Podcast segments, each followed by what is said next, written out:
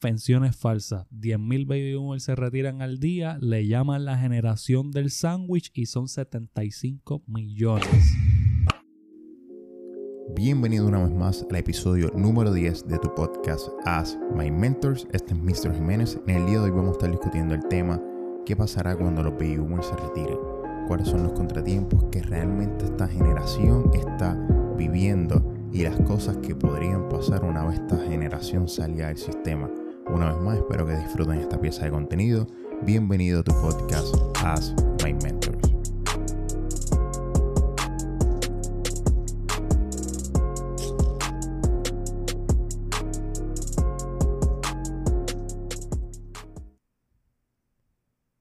Bienvenido una vez más a tu podcast As My Mentors. Este es su host, Mr. Jiménez. En el día de hoy me encuentro con mi querido colega Alejandro Rodríguez, que me va a estar acompañando en este tema sumamente importante. Le encontramos de gran interés. ¿Qué pasará cuando los baby boomers se retiren? La realidad es que es una pregunta sumamente fuerte. Llegamos a este tema en una conversación de ideas y comenzamos a hacernos preguntas con toda esta situación que está pasando y las cosas que han sucedido en los últimos tiempos. Y queremos compartir algunos puntos de importancia con ustedes. Entiendo que le van a sacar mucho beneficio a la información que vamos a estar compartiendo en el día de hoy. Ale, ¿cómo te encuentras? Bien, bien, todo bien. Muy contento de poder compartir nuevamente con la audiencia en, ya en esta nuestra tercera pieza eh, colaborando con, con el podcast As My Mentor y súper emocionado porque este tema siento, siento un fuego, siento pasión sobre, sobre el mismo, así que va a estar bueno. Eso es duro, definitivamente que sí. Yo digo que la realidad es que esto es un tema que se toca muy bien poco, como habíamos hablado anteriormente antes de comenzar esto que la realidad es que antes se tocaba mucho este tema, pero ahora mismo como que no se ha hecho eco, no. Los pasados cinco años ha hecho un silencio rotundo en los medios, en los grandes eh, rotativos de la nación Estados Unidos y local. Eh, un silencio, un silencio. Han desviado toda la atención a todo lo que está pasando. Y no estoy hablando, ¿verdad?, de lo que estamos pasando ahora de, de la pandemia, sino estoy hablando 2015, 13, 12, para acá eh, ha sido... Nada está pasando.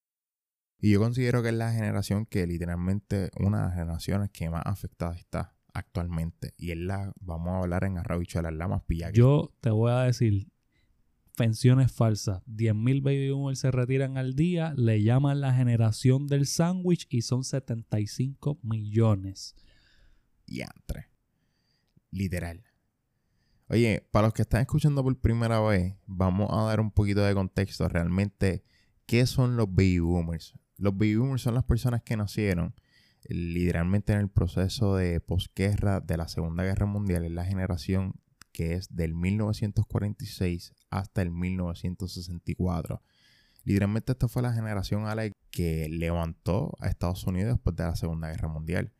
Y lo más interesante de esto es que en la generación entró, yo digo, con todos los beneficios, como decir, el, niño ingreído de la casa tuvo todos los, todas las predicciones que se le hacen, o sea, se les vendieron ciertas ideas, muchos de ellos participaron de esas ideas, otros de ellos tuvieron esos beneficios que se le vendieron, pero muchos de ellos también se quedaron este, en este loophole, en esta zona gris, literalmente de la generación de que están en la expectativa de recibir algo que probablemente no lo van a recibir. Y ahí es donde entra el tema que vamos a tocar en el, en el día de hoy. Y es literalmente hablando qué les vendió el sistema a los baby boomers. Y obviamente hay que tocar el contexto de esto, esta generación cuando entra como yo lo digo en el episodio número 9, que le, exhorto y le recomiendo que escuchen ese episodio, el episodio número 9, que es la transición de la era industrial a la era digital. El episodio número 9 toco el tema de la transición que pasó en el contexto industrial a la era digital Y toco mucho bastante este tema de los baby boomers. Y es literalmente esta generación que, vamos, le vendieron el sistema en sí, le vendió la idea de que, pues, ustedes mejor trabajen para una empresa privada, tengan este ingreso estable, tengan economía estable, creen sus familias y no se preocupen que nosotros como empresa nos vamos a encargar de ustedes. Obviamente, estamos hablando que esto sucedió en el 1946 al 1964, mucho antes que el, el patrón oro del dólar se saliera de Estados Unidos. Que eso es algo sumamente importante en este tema. Recuerden, recuérdense que el, dólar literalmente ya no tiene ningún tipo de respaldo. El dólar simplemente es lo que se le conoce como un IOU, una promesa de pago. Y eso es algo que hay que tenerlo bien en cuenta, que esta gente están trabajando por algo que realmente era una reserva de valor. Por eso es que se levanta esta generación, con un poder imprescindible y sumamente estable. Ahora bien, el sistema le vendió una ideología, pero el problema fue que todo cambió después del 1970 y en 1971. Y esto son una de las cosas que muchos de los baby todavía no saben. Hay muchos o lo, saben porque vivieron la historia, lo que pasa es que no la entienden. Es otro, otro, otro tema o, otra línea de, pensamiento que se siguieron trabajando, ¿verdad? Eh, sus tareas, trabajando, desarrollando sus niños, eh, ¿verdad? La vida que estamos viviendo, ajorado, 24/7, trabajando y trabajando y trabajando y nunca nadie se sentó a explicarles cómo esto iba a afectar al mundo 20, 30, 40 años después, como lo está afectando ahora mismo. 10.000 baby boomers se están retirando al día. Estamos hablando de una cantidad bastante grande con todo eso que tú estás hablando, con promesas de pensiones, con promesas de seguros de vida, eh, en muchos de ellos pensiones vitalicias, eh, las cuales no existen o las empresas no sobrevivieron todo este tiempo hasta ahora varias tormentas o varios hoyos en el camino que no pudieron salir de ellos. Así que es sumamente delicado, por eso en, esta, en este podcast quizás el, queremos que, sea más de, exhortación, o por lo menos de mi parte, eh, ¿verdad? Pues soy mucho menor, mucho menor que esa generación, pero lo estoy viviendo con mis padres, que son de esa generación, que ahora mismo pues solamente van a vivir con menos de 800 dólares que van a recibir de seguro social durante 2, 3 años aproximadamente.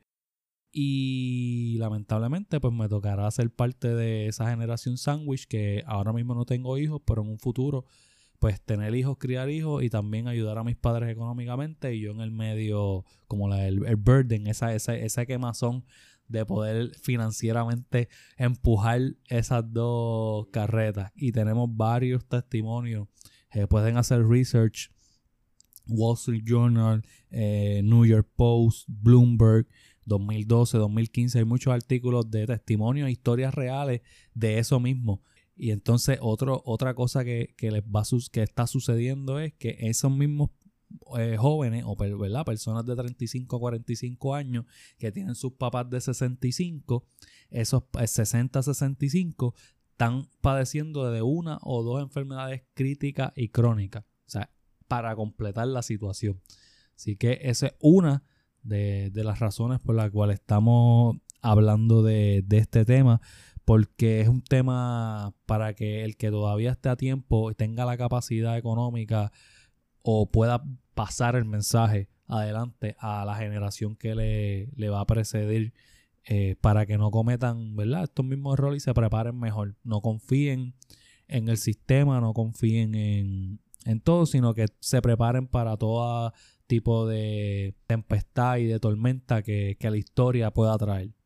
Y la realidad del caso es que no se trata de no confiar en el sistema, porque la realidad del caso es que las personas confiaron en el sistema porque le vendieron algo. Es que simplemente hubo un cambio sí, que nadie lo vio venir. Claro que sí. De, eh, Correcto. Lo que estábamos hablando de esto mismo, del 71 para acá, luego del 90 al 2000, fue como que una aceleración hacia la era digital, Windows, todas estas compañías que ahora son grandes, Amazon, Google, todos estos visionarios que salieron de ellos mismos, de, de esa misma generación, pero fueron escogidos, por decirlo de esta manera, o bien pocos.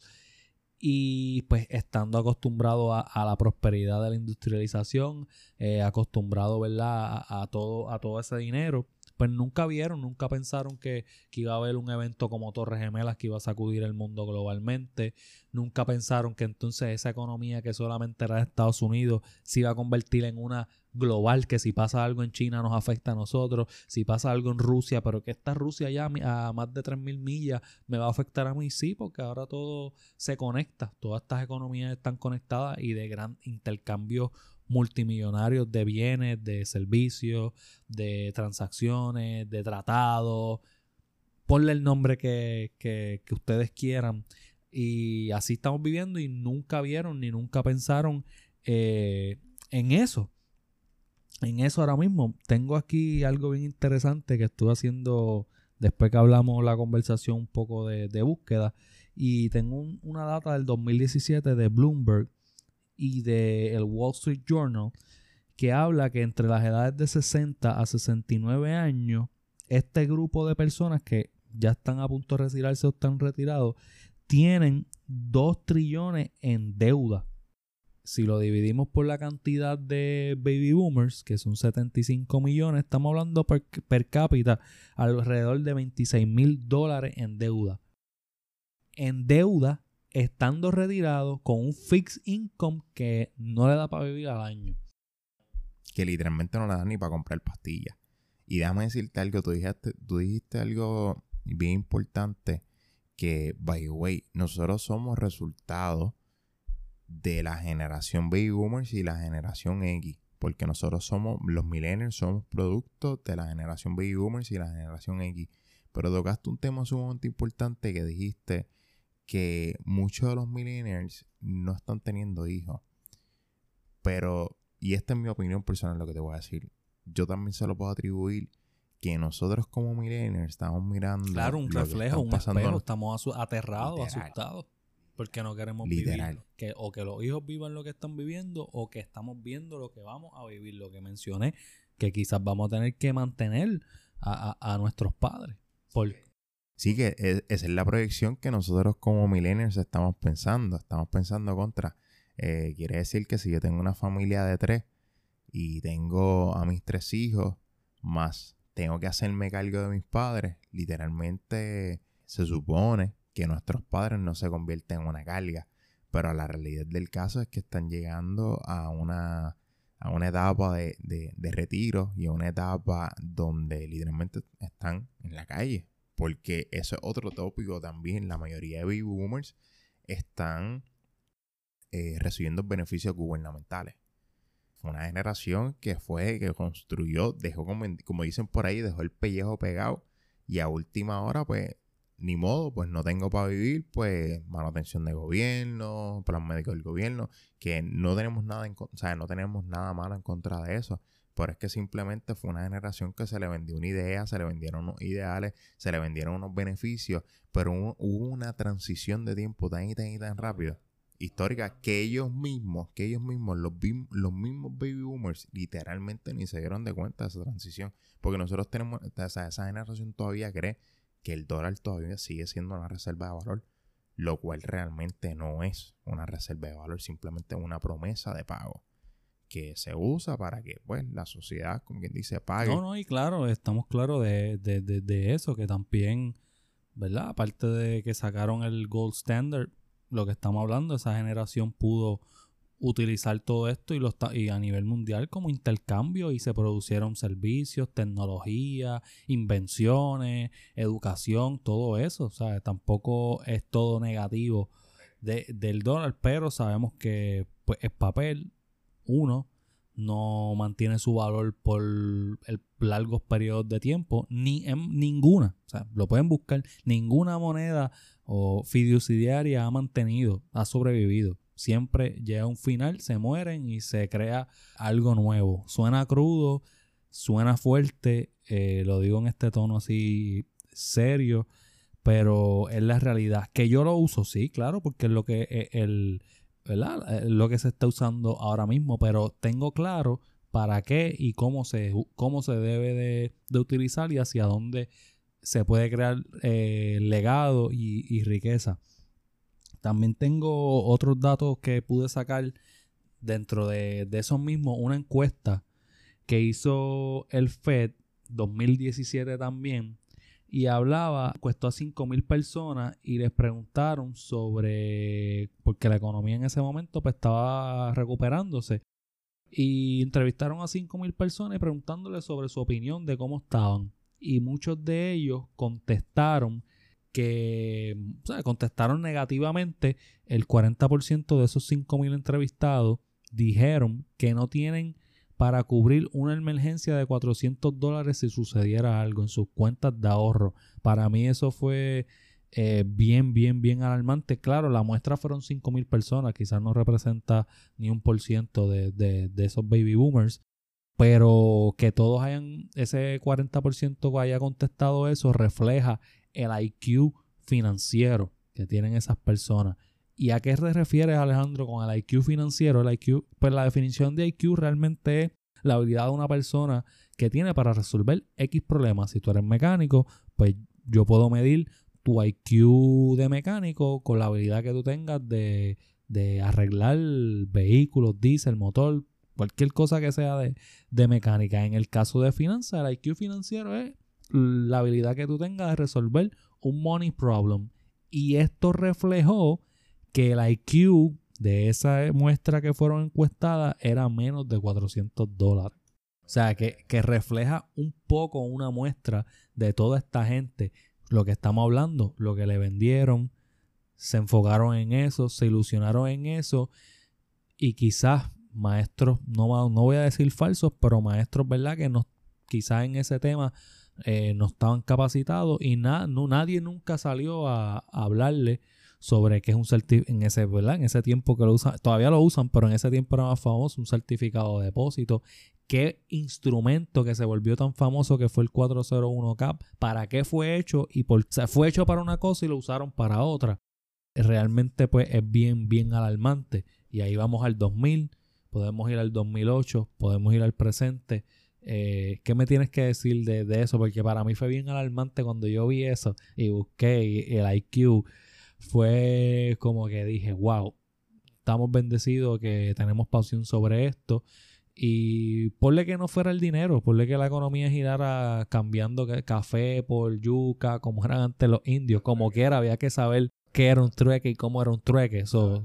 Tú sabes que yo le puedo adjudicar eso a la sencilla razón que esta generación, acuérdate que esta generación está, eh, nace después del proceso de posguerra, eh, cuando literalmente la economía está like real booming, eh, before del gold standard del dólar.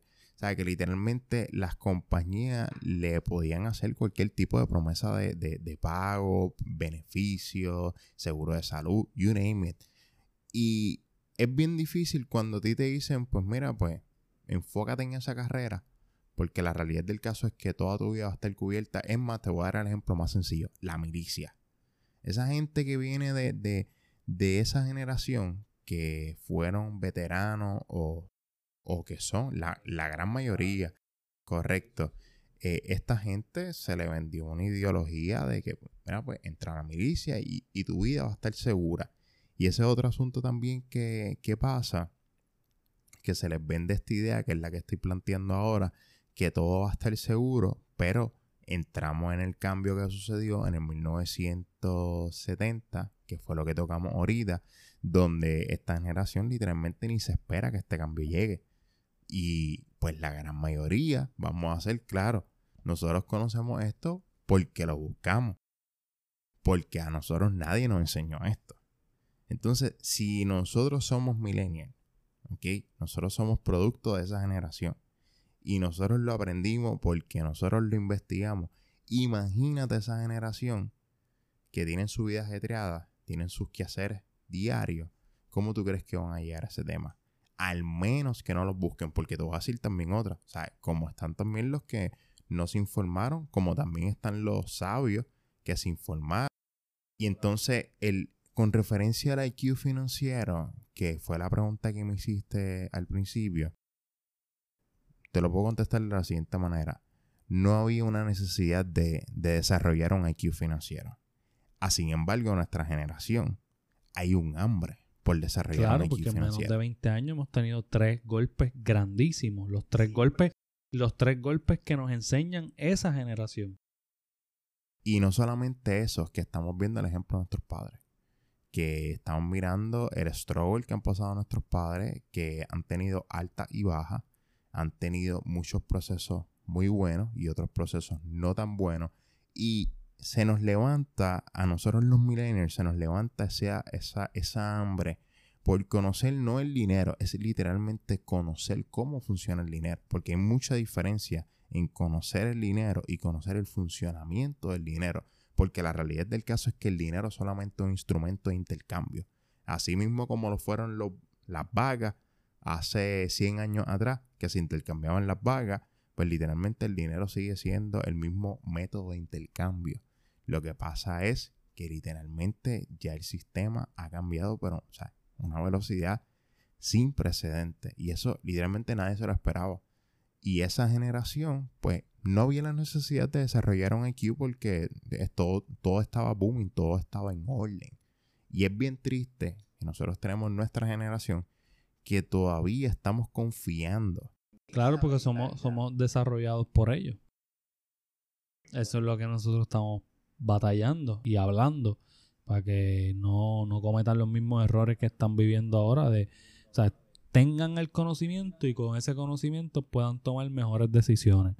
Eh, es lo que nosotros, ¿verdad? Eh, por lo menos yo cada vez que hablo aquí eh, aspiro a que pues algo que yo diga le cause un clic en la mente de cada uno de ustedes y, y entonces puedan dirigir su mirada, wow, oh, espérate, tengo que prestarle atención a esto, esto, esto es bien importante para mi futuro, déjame empaparme de lo básico para conocerlo, que es como tú dices, conocer el funcionamiento, en este caso eh, del dinero, el funcionamiento de las pensiones, el funcionamiento de los instrumentos para retiro, el funcionamiento de los instrumentos de ahorro, eh, por qué el banco quiere que yo le deposite, para qué son las cuentas de cheque, cosas básicas que nos vamos a vivir con eso toda la vida. Sea que evolucione el sistema y cambie a otra cosa, pero como quiera, eh, siempre va a haber algo que hay que intercambiar para poder tener un bien, un servicio, comida, nómbralo, tú nómbralo, ponte pónganse a pensar y, hagan una introspección de, del pasado y de estos últimos 20 años y busquen esas fallas, esos detalles. Siempre que hagan esta meditación y siempre que tengan la actitud de hacer un cambio, eh, lo van a poder hacer. Me está interesante que también puse tres golpes que nos enseñan esta generación. 2000, 2008 y ahora 2020 podemos hablar de 90 para acá, porque 2020 está muy fresh. Eso, cuando suceda lo que ya nosotros sabemos, pues lo, vamos a poder hablar a, a ustedes más adelante. Y me está interesante también que estas personas que en promedio que utilizan el 401k tienen en promedio van a vivir con 8 mil dólares anuales para una vivienda de dos personas. O sea, estamos hablando menos, menos del cobrando 7.25 que es el mínimo federal, son como 13 mil dólares más o menos, ¿verdad? Por ahí al, año, o sea, mucho, mucho menos que, eso. Ahí va al peso de nosotros. ¿Por qué estamos diciendo esto? ¿Por qué estamos haciendo eso? Porque si los millennials se preparan bien, pues pueden ayudar, ¿verdad? A, esta generación de los baby boomers a, ¿verdad? pasar por lo menos esa etapa digna de retiro sin necesidades, sin tener que, como los vemos por ahí, ¿sabes? Trabajando todavía. Eh, en, en trabajos muy fuertes que quizás por la edad no, no es que sean malos, pero no, deberían estar eh, haciéndolo. Muchos de ellos la apasionan y viven con esa felicidad que también es bueno. Y todo esto del el retiro pasa porque en el 2000 pasó las Torres Gemelas, 2008 pasa el crash de las, de las bienes raíces, ¿verdad? Y todas estas personas tuvieron que sacar dinero de esas promesas que tú estabas hablando para poder pagar deudas, subsistir, mantener a sus padres que ahora que tenían condiciones críticas y crónicas, mantener a sus hijos menores de, 18 años y ellos están en el medio, se han visto bien, bien afectados con estos tres golpes en los, en los últimos 20 años y pues han tenido que hacer todo eso. Y lo más fuerte es que, como dijimos, siguieron la vida y se les olvidó que habían sacado dinero de sus promesas, de su futuro y nunca la mayoría han repuesto ese dinero para atrás para cuando llegue ahora esta etapa que estamos llegando ahora, de esta década, donde se van a empezar a retirar casi todos, casi todos estos 75 millones de, de boomers, pues puedan estar bien. ¿Qué pasará? Ese es el tema. Ahí realmente es la gran pregunta. Dijiste algo sumamente importante. Es que ninguno de ellos han, han tenido la oportunidad de reponer esos préstamos que probablemente le hicieron a sus planes de compensación diferidos, a sus planes de emisión. Y oye, oye, vamos a hacer un disclaimer. Nosotros no somos asesores financieros, ni nuestra intención es brindar ningún tipo de asesoría. Si usted tiene que consultar algún tipo de, de consulta, contacte un asesor financiero. Nosotros estamos hablando en base a nuestra investigación y en base a nuestro conocimiento y estudios que nosotros hemos hecho en este tema. Que queremos ser bien claros con esto, tampoco estamos dándole sugerencia a nadie lo que tiene que hacer y lo que debería hacer. Claro, simplemente es despertar conciencia con aquel que esté buscando información o el que todavía lo ha pensado y nada, pues que sepa que esto sea una alarma, realmente es una alarma. Es una alarma porque va a ser mucho, van a ser muchas personas. Eh, bueno, 75 millones de personas, ya lo hemos repetido varias veces realmente un botón de pánico, un botón rojo y buscar las alternativas porque yo diría que va a ser triste. Va a ser triste esta próxima década en cuanto a, esa generación que, que han sufrido estos últimos años. Y que no solamente eso, hablaste que pasaron acontecimientos sin precedentes sí que no habían pasado en el, no habían pasado en la historia, pasan, pasan dos, tres, cuatro años, todo vuelve a la supuesta normalidad y siguen viviendo sus vidas. Cuando realmente ver lo que pasó, si me afectó directamente, cómo me puedo preparar para si vuelve a pasar ese evento. En el, en el ejemplo, ¿verdad? De nuestra audiencia aquí eh, que nos está escuchando en Puerto Rico, 2017, María, ahora mismo, ¿verdad? No tiene que ver con lo que estamos hablando, pero para darle un ejemplo, haciendo un paréntesis, lo estamos viviendo. Fuimos a comprar unas plantas eléctricas, ¿verdad? Para, para prepararnos. No hay. No hay. Ya la gente pasamos ese evento.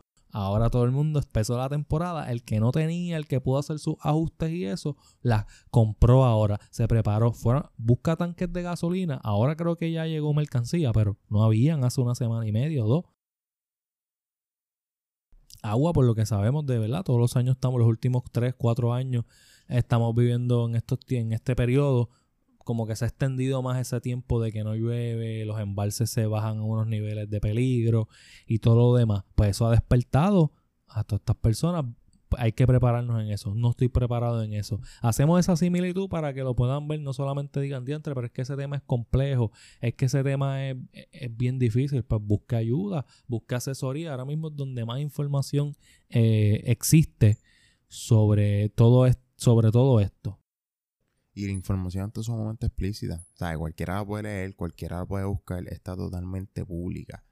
Y la realidad del caso es que yo no lo considero un tema complicado.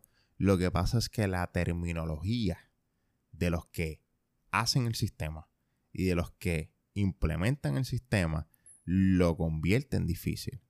Y obviamente algo obvio lo va a convertir difícil porque mientras menos personas yo tenga sabiendo de este tema, mucho más fácil eh, cubrir, cubrir el gobierno. Por decirlo así, eh, eh, las metidas de paz que, que, han hecho, claro. Claro, porque todo se, se, dice bonito y se vende bonito y todo el mundo lo compra. Que ese, ese otro contexto. Sabes que tú dijiste algo bien importante, que fue lo que te iba a decir ahorita, que hablaste de los momentos históricos que hubieron acontecimientos sin precedentes, ejemplos Torres Gemelas y 2008, pero a eso también le añadimos los eventos sobrenaturales que han pasado por el efecto de la globalización, por el efecto del global warming que estamos teniendo, que muchos de estos baby también han perdido sus casas, que han perdido lo que a ellos le vendieron que era el mayor activo que tenían, pero eso, toda esa ideología fue destruida exactamente en el 2008 cuando el mercado de bienes raíces se desplomó a, unos niveles que jamás y nunca se iba a imaginar que eso iba a pasar. Aquí estamos hablando que de una generación que se les vendió una idea, pero han cogido cantazo de verdad. Han cogido cantazo y nosotros somos producto de esa generación y nosotros... Y hablando, hablando de eso, también, se, ¿verdad? Lo podemos añadir que a raíz de todos esos cantazos, antes y después, lo vemos, no sé, en tu caso, en mi caso, y lo he visto en otros casos otras amistades, hay, hay unos factores de conducta y comportamiento, que eso también influye, ¿verdad? La manera en cómo van a, a desarrollarse, que estoy viendo mucho mujeres y hombres también, pero más las mujeres, que de esas edades más o menos entre 50, por 47 a 57 más o menos, por ahí, que vienen de esa generación, están quedándose solas, muchos divorcios, por todos estos cambios que estamos hablando acelerados, que no entendían que causan problemas dentro de la familia. Esa puede ser otra, otra laguna que podemos hablar, que la hablamos, pero, pero no toca, nos fuimos más a la parte ¿verdad? Eh, eh, financiera. Pero lo veo, lo veo cada día, mi mamá, las primas de ella, las tías, las otras, todas, te puedo mencionar más de 10 y están solas, pero solas, muchas de ellas, que también muchos hijos dan la espalda, que por lo menos no tienen esa, esa sensibilidad o por sus razones que tengan, pero se quedan solos. También hombres pasando por lo mismo solos. Pero tú sabes que lo más interesante es que se quedan solos y todos estos divorcios y todos estos problemas, todo es a raíz de dinero. Claro, porque todo gira alrededor de eso. Todo gira alrededor de eso. Y no, es que la realidad, acuérdate que es un método de intercambio. O sea, el método de intercambio se utiliza a nivel mundial. So, si el nivel de intercambio se utiliza a nivel mundial y no lo sabes manejar y tenemos problemas con él, pues vamos a carecer de servicios, vamos a carecer de bienes, vamos a pasar necesidades y ahí se transfiere a la familia, al núcleo.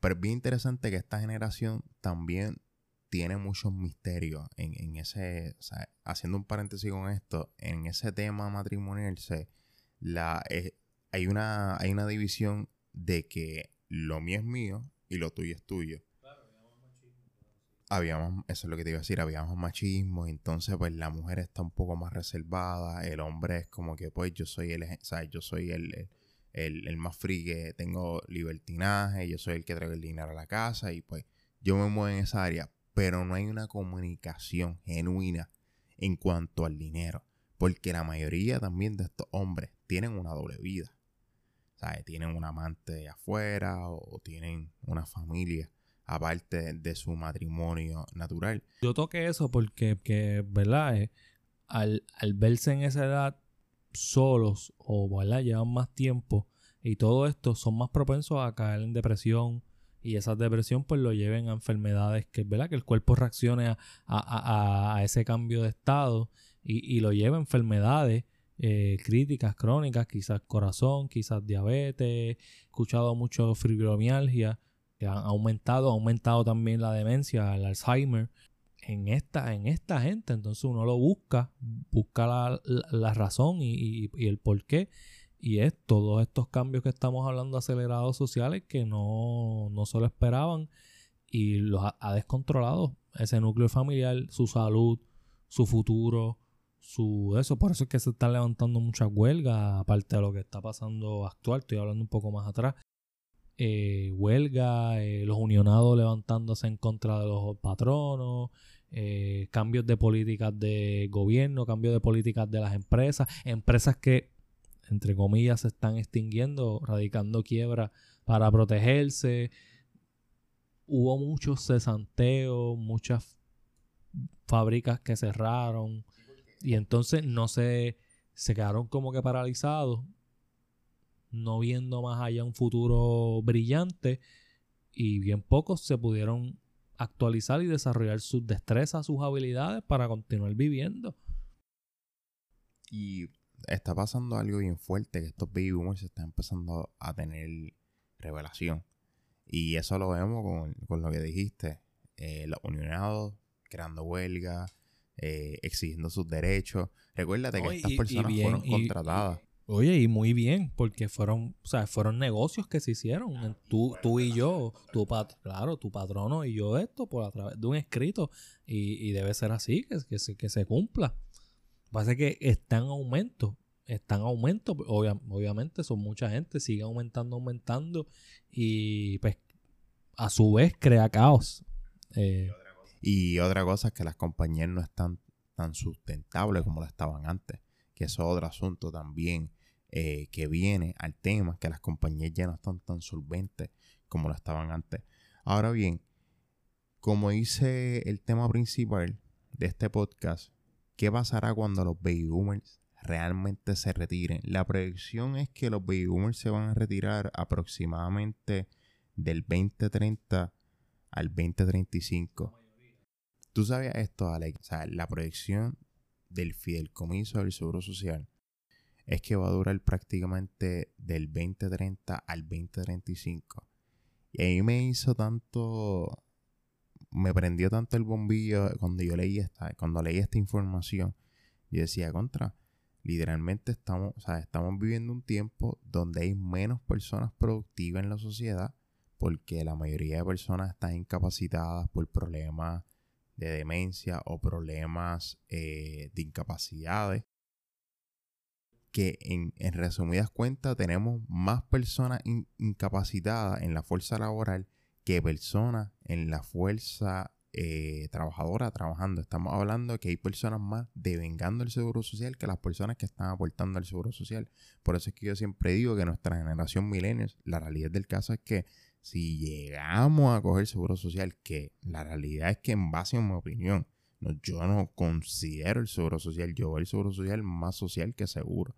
Porque la realidad del caso es que nosotros llegamos ahí a recibir un ingreso, como todavía yo tengo peers de mi generación que piensan que necesito un trabajo que me sacan seguro social, mira, pues es parte del protocolo, es parte de lo que se nos vende el sistema, pero la realidad del caso es que no necesariamente lo vamos a recibir.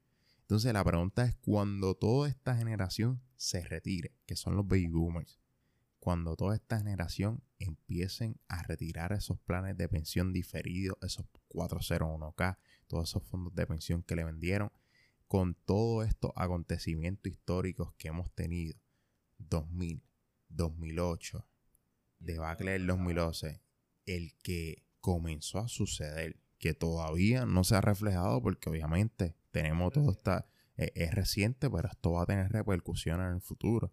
Estamos hablando que estamos en el 2020. Esta generación lo que le faltan son 10 años. literalmente en 10 años no se puede construir todo lo que se ha hecho en 40 o 50 años. Y aquí es donde entra la parte fundamental de este podcast. Es que literalmente nuestra generación, que son los millennials, estamos en el borderline, literal. Literalmente estamos en el borderline de recibir todos nuestros padres o probablemente nuestros familiares que van a ser o dependientes de nosotros o literalmente vamos a tener que correr con la carga de la familia completa. Fuerte, muy, muy fuerte. No lo había pensado de esa manera, lo había pensado más, más cerrado, pero tienes un punto ahí y puede ser, puede ser, puede ser que sea de esa manera, de esa manera y, y por, por ética y por, ¿verdad? Por uno por no dejar a su, a su familia, probablemente te toque tener óyeme, te toque tener uno o dos más, dos, tu, tu tío favorito y tu papá y tu mamá. Así que piénsalo.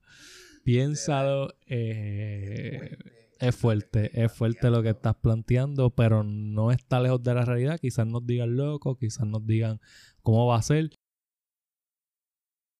Si, bueno, si no se inventan nada de aquí a allá, pues hacer así. Si llegan a inventarse algo, pues tu, tu planteamiento puede, puede cambiar mucho.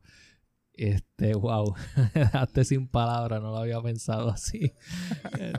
y solamente te dije eso, sin pensar que todo el dinero que esta gente van a retirarle el sistema. Porque acuérdate que nosotros vivimos un sistema donde se intercambian bienes y servicios. Y cuando esta generación absorba toda esta pérdida, porque acuérdate que tú nunca experimentas la pérdida hasta que haces el cash hasta que dice me voy. Por eso es que los corredores te dicen por ahí, eh, eso, tú vas a volver a subir tranquilo, confía. Pero el problema es que pasan 20, 30 años, nunca subió o probablemente subió, pero bajó el doble de veces de lo que, de lo que iba a subir. Entonces, cuando tú retiras, que tú vas, a eso tú le añades inflación, le añades costo de vida, le añades, tú sabes, you name it, que lo materializas, que tú dices, contra, pero a mí me vendieron que yo podía estar en mi casa tranquilo, un retiro digno. Y cuando tú miras la realidad, que lo que te des para comprar pampers y pastillas, dices, wow. Por eso es que tenemos una generación que todavía, los pocos que se están retirando, los vemos una triste realidad, pero es la realidad. O sea, una triste realidad, pero es la verdad, los vemos en, en las tiendas por departamento, trabajando. Todavía están trabajando. Y aquí es donde entra la parte más fundamental de esto es que literalmente nuestra generación eh, tiene que estar bien, bien pendiente a entender cómo funciona el dinero, literalmente cómo funciona el dinero y literalmente cómo el dinero ha cambiado la historia para que nosotros entonces no volvamos a pasar lo que pasaba en la generación de nuestros padres y volver a experimentar los contratiempos que esta generación tuvo. De que los vamos a tener, los van a tener. Porque la historia va a seguir pasando y van a pasar cosas. Pero estar preparado con el conocimiento para saber cómo actuar. No quedarnos en el aire a la expectativa y que nos digan qué tenemos que hacer. No, no, no. Ya tú sabes lo que tienes que hacer. Ya tú sabes lo que eh, cómo tienes que ir poco a poco planificándote. No es perfecto, vas a tener tus tropiezos pero que tengas esa iniciativa y esa, ese poder en tus manos, no el, no el poder en manos de otros, sino en tus manos, para poder delegar y poder establecer estructura y, y un plan.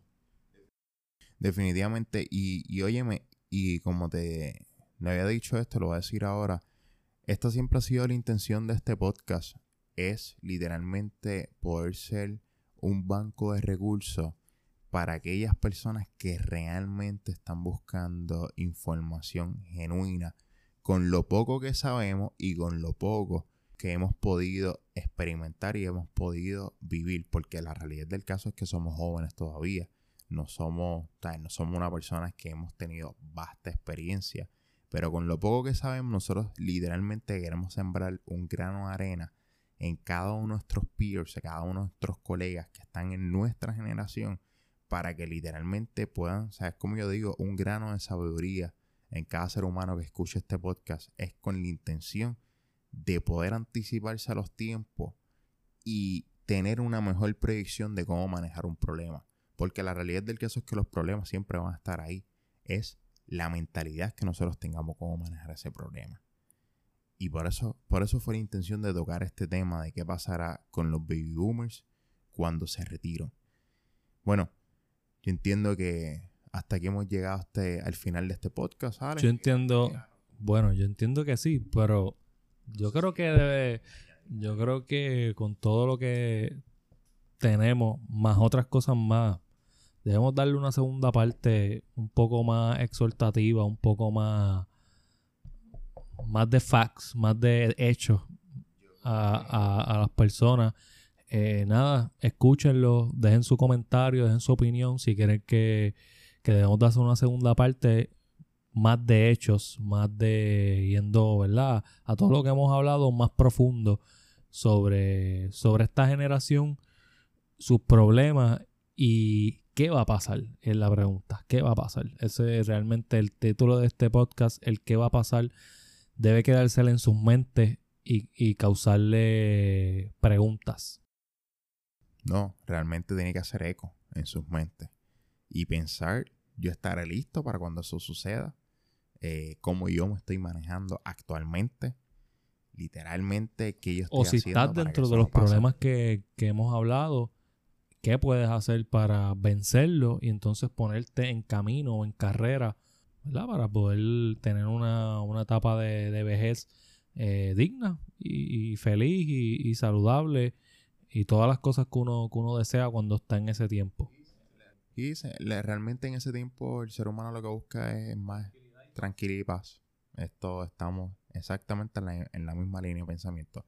Bueno, la realidad del caso es que si tienen algún tipo de sugerencia, nos pueden escribir en Instagram a través de Ask My Mentors en Instagram, arroba Ask My Mentors, nos pueden escribir.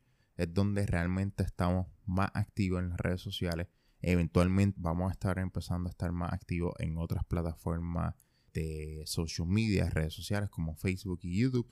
Pero actualmente solamente estamos bien activos en Instagram, so que ya saben cualquier tipo de sugerencia o algo, nos pueden escribir a Ask My Mentor en Instagram. Yo entiendo que hemos llegado hasta el final de este episodio. Definitivamente yo espero que esta pieza de contenido haya sido de valor para ustedes. Como siempre lo hemos dicho desde el principio, desde el comienzo, la intención con el podcast de Ask My Mentor es poder ser un antídoto de valor y un antídoto de conocimiento para aquellas personas que lo están buscando. Una vez más, este es su host, Mr. Jiménez. Hasta la próxima. Espero que disfruten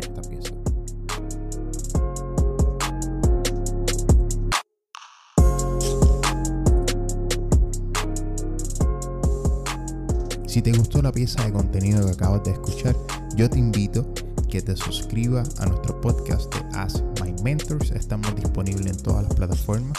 Nos puede buscar en Anchor, Apple Podcasts, Glitch y Spotify. Usted se suscriba a la plataforma de su preferencia para que se mantenga al tanto del contenido que vamos a estar subiendo en el futuro. Una vez más, este es su host, Mr. Jiménez. Hasta la próxima.